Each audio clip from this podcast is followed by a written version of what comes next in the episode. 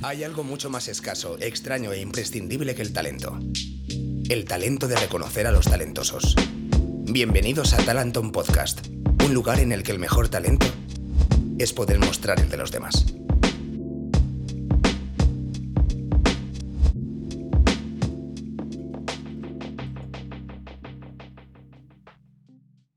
Revisando entre las muchas conversaciones que he tenido por WhatsApp con el invitado de hoy, descubrí una frase que revela gran parte de su potencial.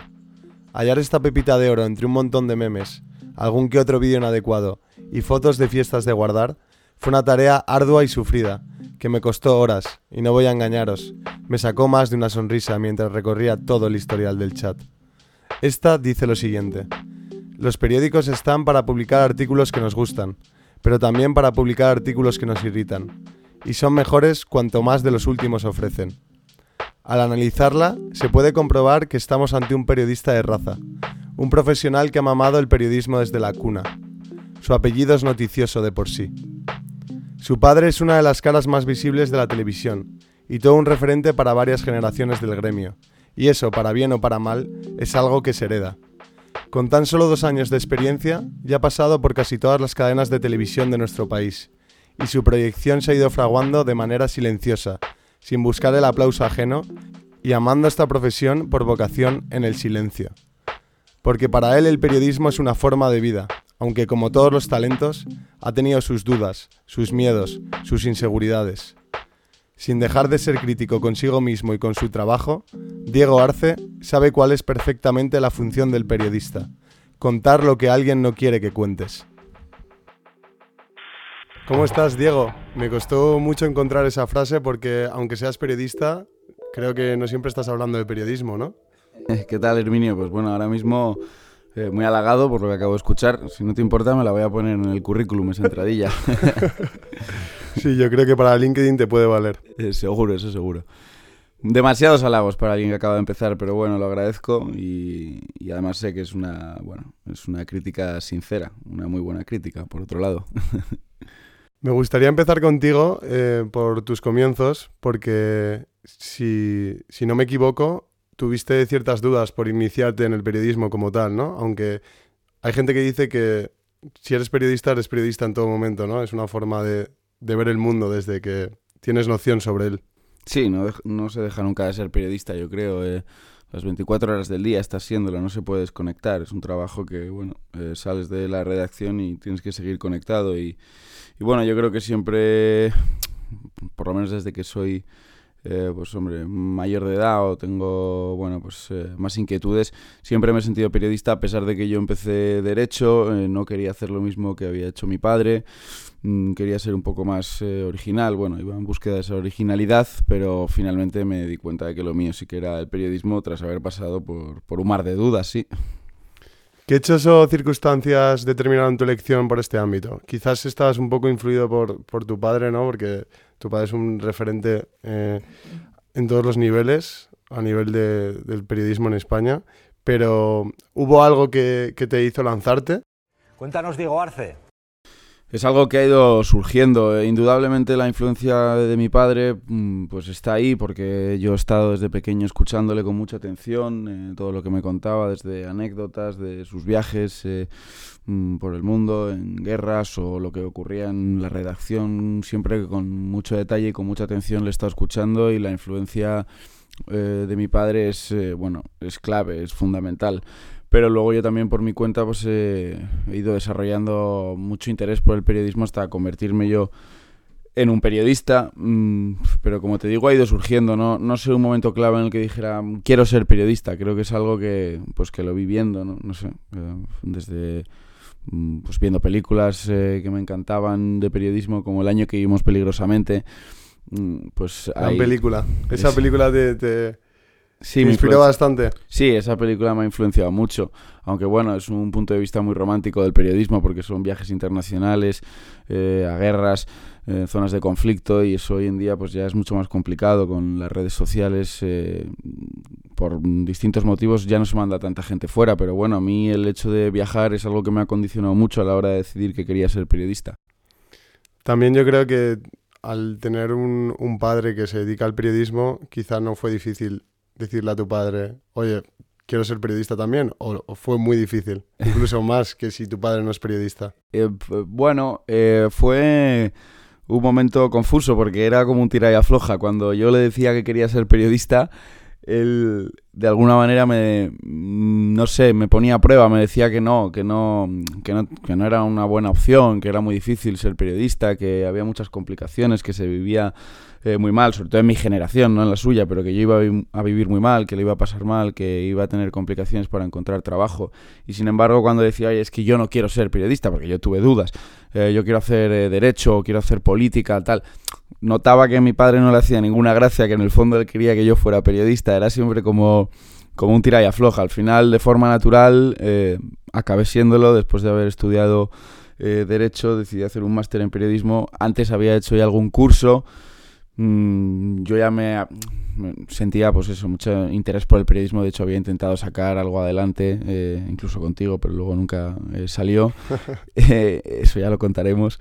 Y, finalmente eso, hice el máster de periodismo y, todo cayó por su propio peso.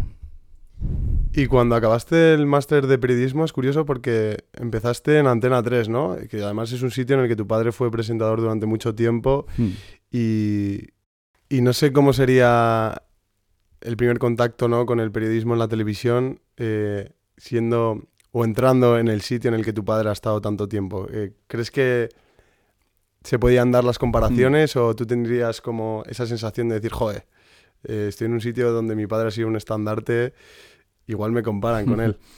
Sí, bueno, para mí la experiencia de Antena 3 fue maravillosa. Estuve ahí seis meses eh, de becario, pero hice muchísimas cosas, la verdad. No fue como ser becario porque estuve en el fin de semana y ahí, eh, seas becario no eres uno más. Hice, hice muchas cosas, vamos, entrevisté hasta a Pedro Duque en calidad de ministro, o sea, hice, hice mucho y les estoy muy agradecido porque además todo el mundo me acogió con, con mucho cariño, todos los veteranos.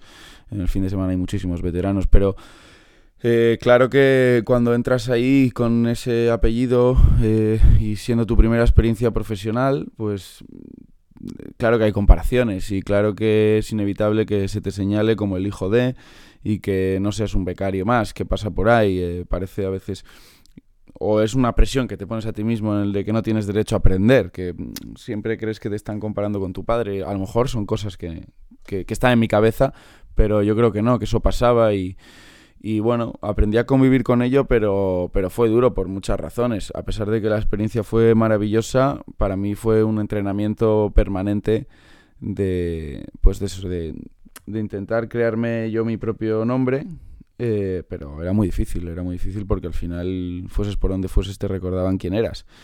Con buena intención, la mayoría de las veces, y otras con, con peor intención. Pero bueno, eso, eso al final lo agradeces porque, porque aprendes. Pero bueno. Y, después de este primer comienzo en Antena 3, ¿cómo, ¿cómo fueron sucediendo las cosas? O sea, estuviste aquí seis meses y, hmm. si no has dicho, si recuerdo bien, ¿no? Acabas de decir que estuviste seis meses. ¿Qué pasó después de, esto? Sí, bueno, como te digo, en Antena 3 seis meses. En principio, eh, vamos, no, no me renovó. Eh, y al final pues estuve parado un tiempo, eh, confinamiento y pandemia incluida, y al salir de la pandemia pues no sé, mm, había reflexionado mucho sobre lo que quería hacer, qué quería conseguir y Telemadrid me dio la oportunidad, me llamaron para, para dos días. sí, sí, en un programa en 120 minutos, que al final estuve cuatro meses y te voy a contar una anécdota porque yo en Antena 3 había estado, pues eso, eh, un tiempo y hacía mucho, muchas cosas, muchos vídeos, muchos falsos, eh, pero nunca directos, solo uno hice. Y el programa de 120 minutos era todo directos, todo directos. Eh, y antes de entrar pues estaba muy nervioso porque me llamaron después de estar mucho tiempo parado, me estaba un poco oxidado y lo hablé con mi padre y nos fuimos, mi padre y yo, al, al campo y estuve ahí con él practicando directos, estaba muy nervioso. Y digo, yo en ese momento pensaba, nada, no, no valgo, no valgo. O sea, no, no, no, tenía confianza, no, no se me daba, no, sé, no se me estaba dando bien, se me olvidaban las cosas y tal. Y al día siguiente me tocó hacer un directo, recuerdo, en, los juzgados de Plaza Castilla para hablar sobre la marcha del 8M, porque estaba llamado a declarar eh, José Manuel Franco, o sea, fue un buen tema. Y ahí me estrené y al final pasé de tener un contrato de dos días a un mes y luego al final eh, cuatro meses de sustitución que no sé cuántos directos haría en cuatro meses, pero mm, cientos, literalmente. O sea, gracias a ese programa, pues me he desarrollado muchísimo como reportero en la calle. Ahora que estás hablando tanto de como estos parones que has tenido y demás, ¿por qué sucede esto? O sea, el periodismo ahora mismo está en un momento que es muy precario para, para la gente joven, sobre todo que quiere entrar aquí, o es porque siempre se ha dado de esta manera? Bueno, para nada se ha dado de esta manera siempre. Tú hablas con los veteranos y te cuentan en qué condiciones eh, trabajaban y vivían en su época y tanto económicamente como de estabilidad, eso ha cambiado muchísimo. Yo no tengo la respuesta de por qué pasa esto ahora, pero allá donde he ido yo, es, salvo en estos momentos en televisión española que tengo algo más de estabilidad, pero bueno, estamos sujetos a un programa que como todos los programas depende de la audiencia y se va renovando cada X tiempo y es lo más estable que tengo y por ello estoy muy agradecido, pero antes allá donde he ido pues han sido o becas, que en, Antena 3 me costó también lo suyo poder renovarla, o sustituciones con esto no estoy haciendo una crítica a los que me han contratado porque es así como está el mercado y ellos son los primeros que imagino que les gustaría ofrecer algo más de estabilidad a sus trabajadores, pero es como está esto y yo para eso no tengo ninguna respuesta, no sé por qué ocurre. Volviendo un poco a, a esa comparación ¿no? entre el periodismo un poco de antes, sobre todo televisivo, y el periodismo de ahora, ¿crees que se ha perdido el nervio en la cantera? ¿Que los nuevos periodistas no tienen ese olfato que a lo mejor esos veteranos de los que hablas tenían? Eh, a ver, yo, los compañeros que tengo eh, son de verdad grandes profesionales, tanto los veteranos como los eh, más jóvenes. Yo creo que la gente sigue teniendo nervios, sigue teniendo olfato. Lo que pasa que hay mucho, muchos programas, mucha información, hay eh, sobre información y quizás sea más difícil diferenciarse entre unos y otros. Y a lo mejor por eso me haces esa pregunta Puede ser, quizás haya demasiados programas, pero bueno, no puedo escupir hacia arriba porque gracias a que hay demasiados programas, pues yo, por ejemplo, encuentro, encuentro trabajo. Pero yo creo que quizás mm, la respuesta a esa pregunta sea que hay una sobreinformación y es quizás más difícil mm, diferenciarse o destacar de los demás. A lo mejor todos contamos lo mismo, aunque no siempre. ¿Crees que el periodismo se aprende en las escuelas y en las universidades o en la calle directamente, como un reportero de toda la vida? Se puede aprender en las dos. Yo no he hecho periodismo, eh, pero sí que he hecho un máster de periodismo y ha sido, vamos, impagable todo lo que he aprendido en ese máster. Lo que pasa es que luego sales a la calle y todo lo que aprendes es, eh, pues no tiene nada que ver. Lo que no sé si hubiese estado en condiciones de aprenderlo si no hubiese hecho el máster. La carrera yo creo que tendría que darse un par de vueltas la carrera de periodismo, eh, sobre todo enfocada al periodismo de hoy en día, pero seguro que sirve de mucho, por ejemplo, para redactar. A nivel conceptual yo creo que te puede servir. Hablo desde mi propia experiencia, que yo estudio mm. periodismo, mm. pero mm, yo creo que o sea, los skills de verdad, los, los los desarrollas en la calle y... Con la práctica, sí. Eh, estando, entrando en acción, ¿no? Por así decirlo. Que acabamos de conocer hace muy pocos minutos, Diego Arce. Pues de momento no hay reacciones a lo que ha sido, desde luego, la... No, evidentemente la práctica lo es todo, porque al final cada día en esta profesión además... Eh, cada día nuevo aprendes algo nuevo. O sea, yo no dejo de aprender. Yo pienso en mí, en lo que hice ayer, y siento que ayer era más novato que hoy. No sé cómo, si me has entendido. Entonces, pienso en lo que hacía en Antena 3 y digo, joder, eh, yo ahí no tenía ni idea. Pero pienso en lo que hacía en Telemadrid y sigo pensando, joder, no tenía ni idea. Y seguramente dentro de un mes mm, me vea donde estoy ahora. Y digo, joder, no tenía ni idea hace un mes. Es como que cada día voy aprendiendo, me encuentro con algo nuevo antes, al principio, o sea, una vez que eliges ser periodista ya el resbalón es hasta el final, ¿no? Si vas mejorando poco a poco o te encuentras en situaciones precarias, como tú mismo has comentado, pero al final esa necesidad yo creo que es vocacional. ¿Tú cómo lo ves? Sí, yo creo que, el periodismo es totalmente vocacional y si no tienes vocación por, este trabajo seguramente eh, no dures mucho. Imagino que en cualquier trabajo si no tienes vocación eh, no vas a disfrutar. Pero en el periodismo yo creo que es un, curro muy sacrificado. Eh, con esto no digo que en otros sitios no, pero personalmente el periodismo pues eh, lleva mucho sacrificio, tú lo sabes, tú sabes eso también. Eso me recuerda, eso me recuerda a una frase que creo que dijo el, el director del Washington Post que decía, el periodismo es muy duro, pero más duro es trabajar. Está bien. Bueno, a ver, la gente se piensa, sobre todo cuando hablamos de mm, periodismo en televisión, que lo que tú haces en el trabajo es eh, ese minuto que se te ve en televisión. Detrás hay muchísimo más, pero bueno, tampoco... Sí, la gente tiende un poco a, a banalizarlo de esa manera, ¿no? Hmm. Quizás, quizás porque vivimos en un momento en el que el periodismo está quizás desprestigiado por, por ciertos factores que podemos entrar a discutir, pero que no acabaríamos nunca esta conversación. pero sí que es verdad que, sobre todo al periodismo televisivo, se le da como. se le quita un poco como ese halo, ¿no? Parece como que el periodismo en televisión es simplemente salsa rosa y poco más. Eh, bueno, sí, hay mucha crítica hacia el periodismo en televisión, quizás porque sea el, el más relevante al final y el que más oyentes tiene. Y bueno, eso pues al final eh, genera muchas críticas. Yo soy muy crítico con el periodismo, pero hay unas críticas que son desmesuradas. Sobre todo tú que has estado en Antena 3, Telecinco, Telemadrid y ahora en Televisión Española, eh, ¿crees que la manera de hacer periodismo según una cadena cambia o no cambia? O sea, la- ya no te hablo de que haya eh, ciertas televisiones que, que, bueno, que pueden tener una línea editorial, como todos los periódicos tienen una línea editorial y como todos los medios al final tienen líneas editoriales. Eso no quiere decir que sean más o menos objetivos. Pero ¿la manera de hacer periodismo televisivo cambia de una cadena u otra o es igual? Cambia sobre todo, eh, depende del formato en el que estés. Si estás en un informativo, estás en un formato de informativo. Y yo he estado en el fin de semana de Telecinco y en el fin de semana de Antena 3 y los formatos son, eh, pues al final es un informativo. Eh, lo que pasa que, claro, cambia dependiendo del jefe que tengas, cómo le gusta él hacer las cosas. Pero la forma de hacer periodismo no. Se nota más eh, cuando pasas de un programa a un informativo. El concepto es totalmente distinto. Pero no hay, no hay muchas diferencias entre cadenas. De hecho, yo creo que debería haber más diferencias, porque si no, al final, pongas la cadena que pongas, estás viendo lo mismo. Quizás sería mejor que hubiese más diferencias a- y realmente no creo que haya tantas. Ya que hablamos de las diferencias y demás eh, variantes que se pueden dar en las cadenas, ¿existe dentro de las cadenas un tipo de autocensura o censura? ¿A ti, por ejemplo, te han censurado alguna vez? No, a mí nadie me ha censurado. Yo creo que la autocensura es interesante lo que has dicho, porque la autocensura es la que tú a ti mismo te, te impartes. Eh, por miedo a pensar que no puedes decir algo o no puedes hacer algo, estás sugestionado, aunque nadie te haya dicho nada. Yo creo que esa autocensura eh, existe. La censura, eh, eh, yo no la he vivido, ni tampoco la he visto de cerca. Si me estás preguntando, oye, ¿hay censura en los medios? Mm, yo soy un reportero.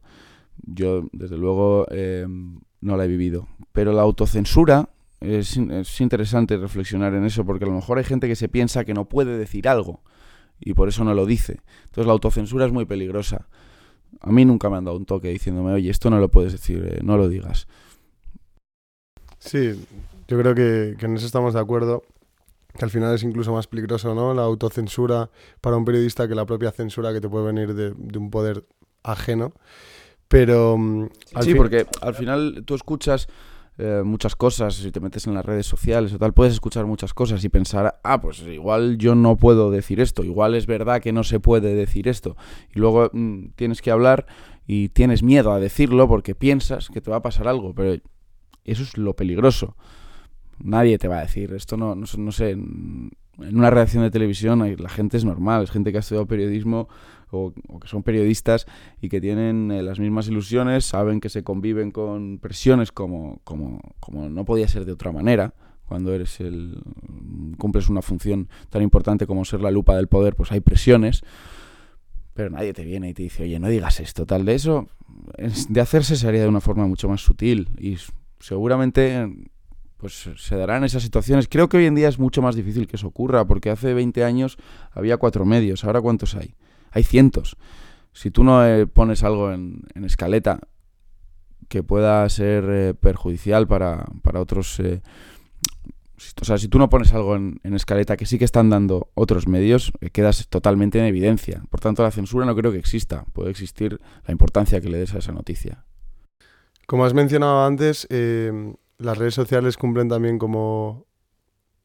cumplen un, factor, o sea, son un factor ahora mismo clave en cuanto a eh, cómo se mueven las noticias en sí, ¿no? Lo que se, se eh, tuitea en Twitter, como hay como un flujo de información dentro de las redes sociales en el que, bueno, eh, puede ser interesante porque las noticias llegan a, a mucha más gente, pero también hay como cierto tipo de, odio, ¿no? La gente, los políticos incluso se lanzan como noticias de unos u otros medios para buscar, eh, para buscar legitimidad.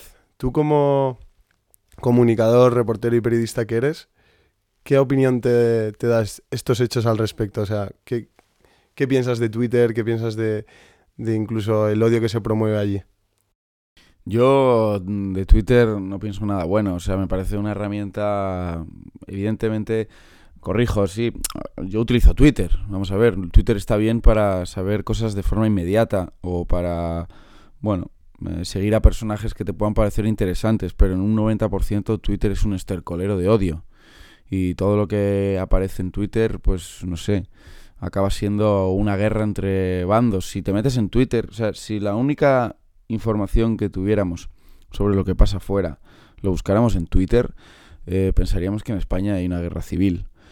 Eh, y pensaríamos que en España todo, hay una crispación que realmente luego no hay, aunque o no a ese nivel. Entonces yo de Twitter, bueno, me parece que es una herramienta que para informarse en determinadas ocasiones puede estar bien, pero es muy peligrosa y tampoco, tampoco te puedo decir mucho más. ¿A ti te, han puesto en el paredón las sordas tuiteras alguna vez? Em, yo creo que de momento no. Eh, quizás... No, pero eso no fue en Twitter, eso fue en Facebook. Eh, cuando salieron unas, eh, vamos, eh, cuando entré en Telemadrid salieron algunas noticias sobre mí, porque había entrado en Telemadrid. Del tipo Diego Arce ficha por Telemadrid, el, hijo del presentador Roberto Arce ficha por Telemadrid. De ese tipo, de ese, sí, que es un poco absurdo lo de ficha. Si hubiesen sabido que el contrato era de dos días, luego de un mes, y luego ya una sustitución más larga, lo de fichajes hubiese quedado un poco, bueno, ridículo. Eh, sí, bueno, pues eso, gente con odio de las redes sociales pues eh, hizo comentarios sobre mí, eh, despectivos, pero bueno, no me, no me esperaba otra forma, de hecho no le di ninguna importancia ni a la noticia ni a los comentarios, pero bueno, eso fue más en otras redes. En Twitter de momento nadie me ha machacado, pero es muy probable que pronto me machaquen. Tengo compañeras a las que pues recientemente han machacado porque algunos tuiteros con muchos seguidores mm, de forma malintencionada han hecho cortes en una noticia y eso se ha convertido luego en un, pues eso, en, un bulo, en un arma política contra los medios.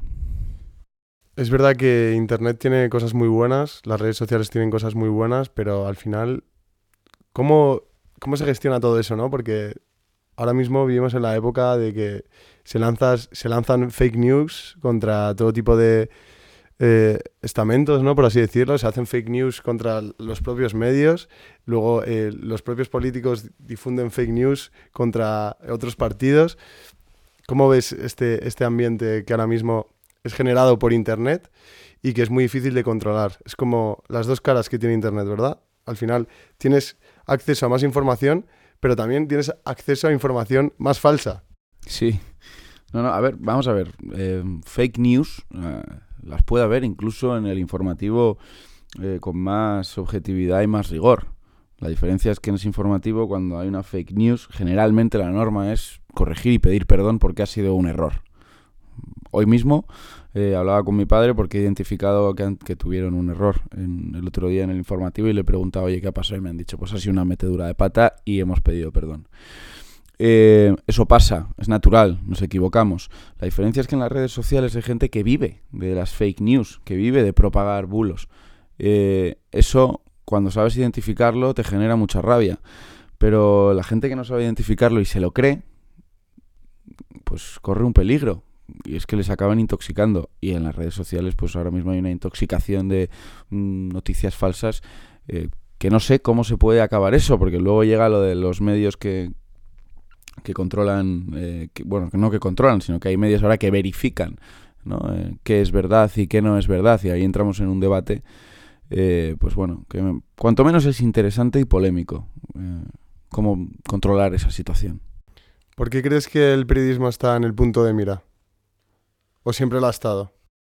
Yo creo que siempre lo ha estado. pero ahora a través de las redes sociales pues eh, se refleja mejor esa crispación. Yo creo que siempre lo ha estado. Eh, yo salgo a la calle con un micrófono y me insultan. Bueno. Eh, ¿Del tipo? Bueno, me dicen de todo. hay críticas que están bien, pero hay otras que el 90% pues son desde manipulador, el otro día en una manifestación me tiraban huevos, eh, no me dieron ni nada. Eh, es que tienes experiencia ya, en Halloween esquivabas mucho. sí, sí.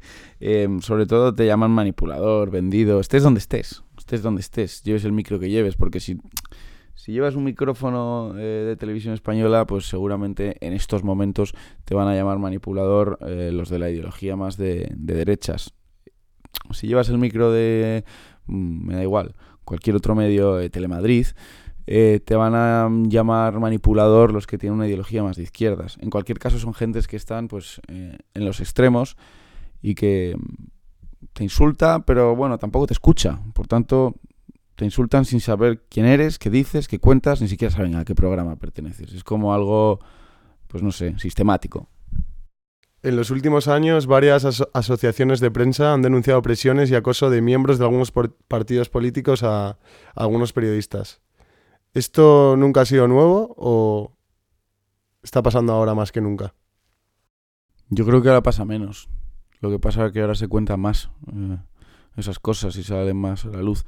Yo creo que ahora es mucho más difícil eh, la presión al periodista por lo que te contaba antes, porque es que hay muchos medios. Hay medios eh, que se cuentan por cientos en radio, en televisión, en internet, no solo medios generalistas, pero los medios generalistas muchas veces también se hacen eco de las noticias de otros medios más pequeños que han ido ganando popularidad. Por tanto, ¿qué sentido tiene la presión a, un periodista cuando hay cientos de periodistas, cientos de medios que están contando eh, la actualidad?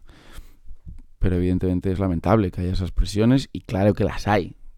Pero ¿qué te voy a contar yo? Yo acabo de empezar, a mí todavía es, yo soy, mm, de momento no tengo la relevancia que, que hay que tener para que te presionen. Hay gente que, que es un poco disconforme con cómo se tratan las noticias ahora. Dicen que los medios se fijan más en lo anecdótico que en lo noticiable. ¿Tú qué opinas? Mm, bueno, eh, vamos a ver me gustaría saber, esa gente, no me parece una crítica eh, destructiva, o sea, es una crítica constructiva, pero bueno, los medios, mm, ¿qué medios? ¿Cuáles? ¿En dónde? ¿En qué informativos hay? Generalizar no me gusta. Que algunos lo hacen, es cierto, pero el generalizar no me gusta porque generalmente los que generalizan no ven a nadie, simplemente lo dicen eh, bueno, por un poco por, por, ese cliché de que en televisión todo se trata de forma superficial y al final a veces es cierto, pero tampoco hay otra fórmula. Eh, creo que los medios que tienen que profundizar más en las cosas lo hacen y en televisión a veces es más complicado, pero bueno, se intenta. ¿Te fijas mucho en lo que hace el resto de periodistas, en cómo cuentan ellos sus noticias, cómo manejan ellos su agenda setting y cómo se exigen? Sí, yo siempre estoy mirando a mi alrededor de las personas de las que me rodeo, que puedo aprender de ellas. Em, en mi redacción actual, pues tengo muchos periodistas y me fijo en cómo actúan. Y yo voy absorbiendo eh, lo que puede ser provechoso para mí. Hay cosas que digo, ah, bueno, a mí esto no me gusta, no lo haría. Y otras cosas que digo, joder, mira qué interesante. E intento, pues a partir de ahí, construir mi propia personalidad como periodista. Pero sí, siempre he ido mirando alrededor. Em, para intentar aprender algo, no solo por tener a mi padre en casa cerrado los oídos fuera, ¿sabes? No. Eh, de hecho, bueno, aprovecho, pues ahora se acaban de prejubilar varios compañeros eh, veteranos de Antena 3. Eh, uno de ellos era Emilio Sanz, de la sección de Internacional, por ejemplo. Estaba sentado a su lado. Emilio te pegaba unos gritos que no te lo puedes ni, ni creer, porque era un veterano que había estado en todos lados. Y, pero más allá de esos gritos yo siempre le escuchaba con muchísima atención, porque me parecía, pues a lo mejor mmm, los becarios les gustaba irse a hacerse la foto con Matías. Mm, yo me hice la foto con Matías también cuando me fui a Antena 3, pero también se la pedía a Emilio. O sea, me parecía un referente. O sea, yo siempre intentaba aprender de la gente que tengo a mi alrededor, no solo de los cracks como Matías, que es un monstruo de la comunicación, sino también los que a lo mejor no tenían tanta relevancia, pero tienen una jerarquía en la redacción, eh, pues que eso la gente de fuera no lo sabe, pero está ahí. ¿Cuáles crees que son las capacidades que hacen a un periodista talentoso? Bueno, eh, saber escuchar, eh, empatizar, empatizar con la persona que te está contando su historia es muy importante, yo creo, para saber preguntar también, que saber preguntar es eh, fundamental. Y, bueno, tener algo de quizás de rebeldía, eh, por lo menos un toque, y, evidentemente saber comunicar ante una cámara, en mi caso. Como se ha podido evidenciar a lo largo de esta entrevista, es verdad que eres todo un talento o un talento a pulir en el periodismo, pero ¿tienes otras capacidades? ¿Tienes otros talentos? Eh, bueno, yo no sé si soy todo un talento del periodismo porque estoy empezando y hay que ser humilde, lo digo de verdad, con sinceridad. Eh, creo que todo es eh, esfuerzo. Y otras cosas que se me den bien. Bueno, eh, yo creo que no se me daría mal la publicidad y siempre he tenido también la espinita con la actuación, pero nunca me he lanzado. ¿Y la publicidad por algo en concreto? bueno, mi abuelo era publicista y tiene una historia bastante curiosa porque, bueno, eh, para quien haya visto la, serie de Mad Men, eh, salvando las distancias, es muy parecida a la historia de mi abuelo. Mi abuelo en la guerra civil se tuvo que cambiar el nombre y el apellido. Eh, empezó picando piedras en una mina. luego se metió pues en, una empresa de publicidad y pegaba carteles en las calles, ya con su nuevo nombre que era Roberto Arce, pasó de ser Luis González a Roberto Arce y, acabó siendo pues eh, emprendedor, empresario, creó una empresa que fue de las más importantes de publicidad en España y, bueno, esa historia me parece muy interesante y siempre me ha llamado su forma de ver la publicidad, siempre me ha llamado la atención, aunque nunca la conocí, pero por lo que he escuchado. Como bien comentabas, a lo largo de esta entrevista, em, hay talentos que se aprenden o se adquieren y otros que son innatos. En tu caso, ¿cómo lo ves? ¿Puede ser el esfuerzo más importante que la propia habilidad innata? Mm, sin lugar a dudas, eh, creo que en mi caso y en el del 99% de, de la gente, el esfuerzo se antepone a la habilidad innata. O sea, si tienes que mm, hacer un ingrediente o poner los ingredientes en la fórmula del éxito, creo que el talento no es ni mucho menos el ingrediente más importante. De hecho, yo no sé si tengo talento para hacer lo que hago, lo que tengo es vocación y pasión y la vocación y pasión me lleva a querer aprender. Si tengo talento o no tengo talento, de verdad que no lo sé. Hay cosas en las que sé identificar que tengo talento. En esto no sé cuál es el talento de un periodista. Eh, te puedo decir varias cosas que necesita un periodista, pero el talento de un periodista no lo sé. No sé cuál es. Siempre en, casi todos los programas hago esta, esta pregunta y tiene que ver con cómo gestionas el talento que una vez has, adquirido o que directamente tienes de forma innata? ¿Cómo se gestiona? ¿Cómo crees que se puede gestionar? Em, bueno, con naturalidad, ¿no? No sé. Eh, es que, de verdad, en mi caso, pues no sé cómo gestionar el talento. ¿Cómo gestionar mis circunstancias? Eh, pues no lo sé, con naturalidad. Eh, no creo que haya que darle mucha importancia. Si algo se te da bien, hay que trabajarlo para que se te dé mejor. Y, y de esa forma pues llegará los resultados, pero no, no lo para pensar nunca. Pero a lo mejor hay gente que tiene un talento innato muy fuerte, ¿no? Por, porque tiene un don, quizás, y porque no haya tenido que, que trabajarlo, bueno, lo ha trabajado, pero de manera muy, no sé, muy suya, me refiero, o sea, sin mostrárselo a nadie y a lo mejor nadie se ha dado cuenta de que esa persona lo ha estado trabajando o que lo tiene de manera innata. Pero cuando tiene eso, a lo mejor esa persona tiene una capacidad tan fuerte que a lo mejor le abruma, ¿sabes? Le abruma y le hace ir por otro camino y no aprovecharlo. ¿Conoces algún caso? Imagino que, eso le pasará pues, eh, a gente que, como tú dices, tiene un talento eh, innato en una, no sé, en algún sector, sobre todo imagino que artístico, donde haya muchas miradas puestas en él, eh, ya sea el teatro, ya sea la música, ya sea el deporte, cualquier eh, espectáculo. e imagino que debe ser muy difícil convivir con esa situación. No es mi caso y, y si conozco algún caso así reciente, no sé, te puedo, es que se me viene a la cabeza el de, el de, el de un futbolista pero así algo, no sé. El de, a ver, venga, cuéntalo.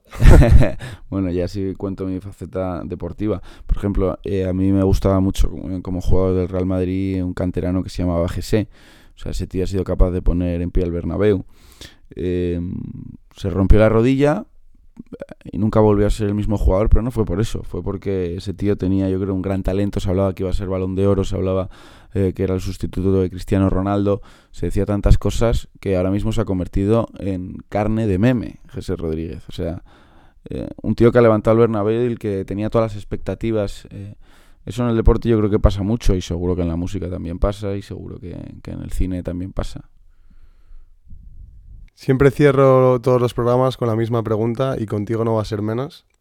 ¿Qué les dirías a todas esas personas que creen que no tienen ningún talento especial porque a lo mejor aún no lo han descubierto. Pues a esas personas que piensan que no tienen ningún talento especial, les diría que, que seguramente sea verdad, porque seguramente muchos de nosotros no tenemos un talento especial, pero eso no significa nada, porque a veces lo que tienes que preguntarte no es si tienes un talento, sino si tienes una vocación. Y yo creo que si encuentras una vocación, acabas encontrando tu talento. Eh, entonces les diría a las personas que, que encuentren los que, lo que les gusta, que indaguen y una vez hagan eso será más fácil que se les dé bien las cosas, con esfuerzo y con trabajo.